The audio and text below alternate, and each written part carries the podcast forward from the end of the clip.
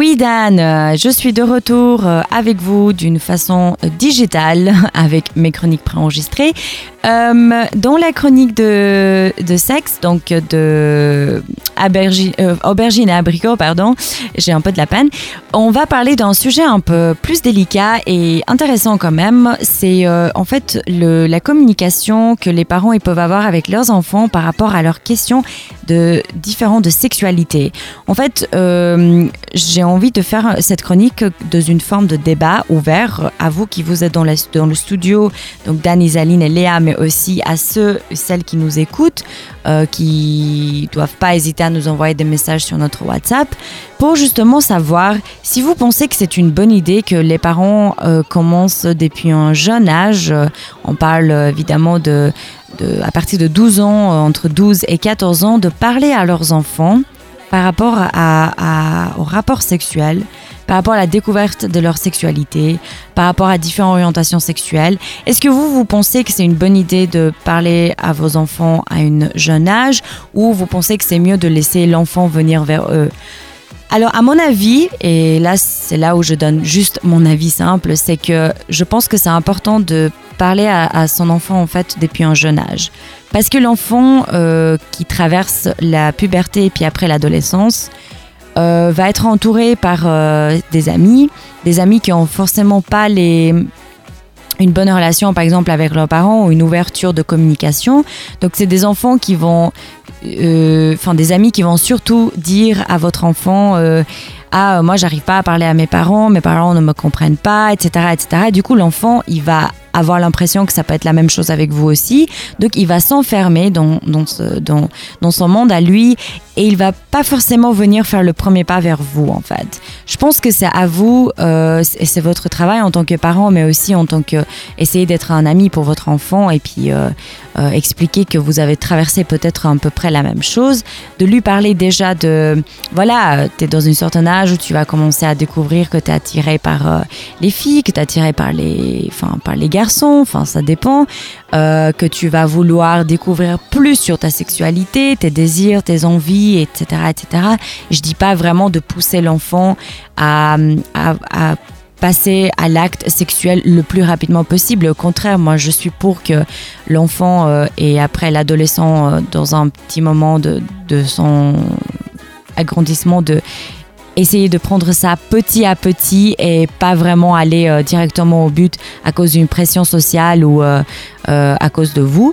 Donc je pense que c'est juste important de lui parler, de discuter avec lui gentiment, de lui proposer des bouquins si vous avez de la peine de lui parler, de peut-être lui proposer de voir quelqu'un de, de confiance si vous, vous avez pas vraiment cette ouverture d'esprit, mais que vous avez quand même envie de lui faire savoir que vous êtes là pour lui et que vous n'êtes pas juste la maman ou le papa, mais que vous êtes vraiment pour lui expliquer tout et puis l'accompagner dans ces étapes de sa vie. Je pense vraiment que c'est très important. Moi, je parle de mon expérience professionnelle, personnelle, où euh, venant d'une génération autre et puis d'un milieu euh, euh, culturel autre, je n'ai pas eu la possibilité que ma mère ou mon père viennent me parler à un jeune âge. Du coup, j'ai je pense que ça aurait pu. Ouais, je pense que j'aurais pu euh, ne pas faire certaines erreurs que j'ai fait à mon adolescence. J'ai pas fait des choses graves, mais quand même, j'aurais pu éviter certaines choses juste parce que bah, j'aurais préféré que mes parents viennent m'en parler et puis que savoir qu'ils sont là, comme ça je puisse en parler.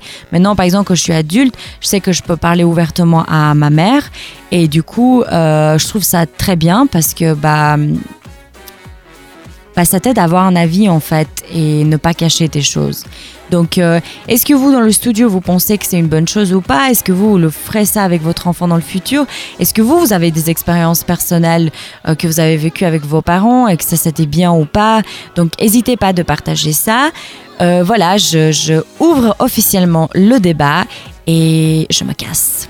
Ciao Sympathique. Vous en pensez quoi donc vous autour de la table Léa pour commencer? Que communiquer toujours c'est important. Voilà. Ouais. Et moi, quand j'étais petite, mais ma mère, elle m'a donné des livres où je- moi, je- où j'avais pu donc du coup ben, découvrir euh, comment ça se passait par- un peu par moi-même. Et si j'avais des questions après, je pouvais lui poser. Mais le gros du travail, elle m'avait fait lire des livres en fait. Moi je me souviens, j'avais lu le Zizi sexuel de Titeuf. Oui, Il était pas trop bien, hein. aussi, ouais, vraiment. Après, m'a ça parlait pas trop de- d'orientation euh. Sexuelle et de- de- d'identité de, genre et tout ça, donc on n'est pas dans là-dedans, mais pour la, la sexualité de base, c'était pas mal. C'est de ça. ce que je m'en souviens en tout cas. Ça répondait aux premières questions que tu pouvais avoir. Après, euh, la suite, euh, pas tout à fait. Mais c'est important, elle a raison, c'est important de pouvoir en discuter avec quelqu'un de confiance, que ce soit un Mhm, proche, c'est pas sûr. forcément tes parents, hein, ça peut être euh, la tante ou le- la grand-mère, etc. Mhm. Voilà. C'est vraiment important. Je trouve aussi exactement. Après, à l'école, peut-être, euh, je sais pas vous, mais moi, mes non, souvenirs inutile.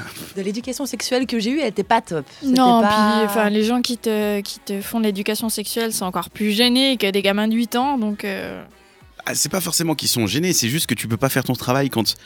Le sexe, ça reste un truc rigolo entre copains, tu vois, t'en rigoles. Donc quand tu, même si t'as une question qui te tracasse, genre tu sais pas où tu te, tu te places, tu trouves bizarre parce que tu trouves les garçons plus mignons, enfin t'as l'impression que tu deviens homosexuel, enfin que t'es homosexuel.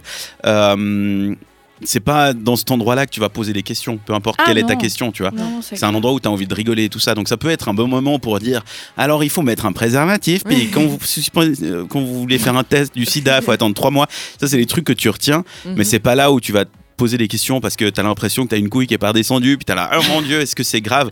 Ça, c'est pas dans ce cadre-là que tu vas aller poser la question. tu Même lèves si- la main au milieu de la nous, on avait Ah des ouais, trucs, des papiers anonymes. Voilà, C'était pour faire des blagues ça. de manière anonyme. Ah non, moi, on, a- Ah on non. avait des questions super sérieuses, nous, je m'en Ah rappelle. ouais? Vraiment pour de vrai, c'était Nous, intéressant. ça servait à rien. Alors nous, on n'avait pas de questions du tout. Ah ouais? Ça a duré, je pense, 20 minutes.